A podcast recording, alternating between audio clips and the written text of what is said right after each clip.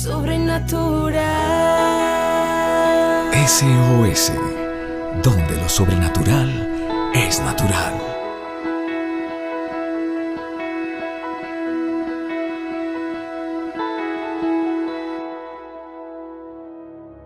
Un gusto de, de, saludarles esta mañana, familia de la fe.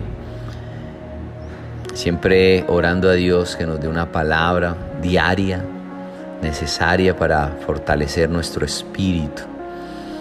Cuando Jesús dijo, no solo de pan vivirá el hombre, sino de cada palabra que sale de la boca de Dios, es porque necesitamos esa palabra de Dios, así como cuidamos nuestro cuerpo eh, con los alimentos, necesitamos una palabra para el espíritu. Y es un gusto, placer poder tomar este tiempo para compartirles una palabra de Dios. Y me encuentro con la maravillosa historia de que está en Eclesiastés, que es un libro sencillamente espectacular, muy lindo ese libro de Eclesiastés, fue escrito por el rey Salomón, uno de los hombres más sabios, inteligentes, eh, famosos ricos de su época. Y él escribió este libro de Eclesiastés. Él nos narra a través de esta escritura cómo todo lo que tenía lograba comprar, hacer, viajar, todo lo que hacía, él simplemente lo miraba al final, al final como vanidad de vanidades. Y al final, el resumen y la conclusión que Él nos trae al final de, de su libro, libro guiado por el Espíritu Santo obviamente, Él dice, el fin de todo el discurso oído es este, o sea, la conclusión final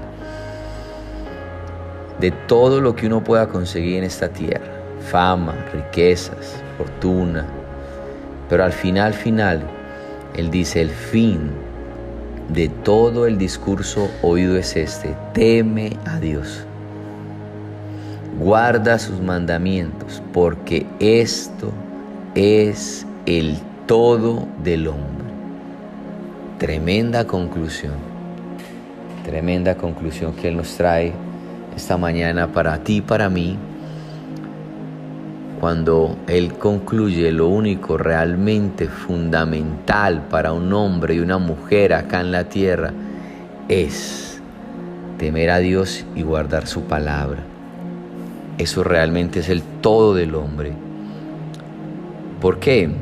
Porque las riquezas, las posiciones, eh, la fama eh, no satisfacen a una persona, no le llena, no le sacia. Antes, por el contrario, traen fatiga y decepción. Eso es lo que Salomón nos dice en su libro. Sin la bendición de Dios, no encontramos sentido a la vida.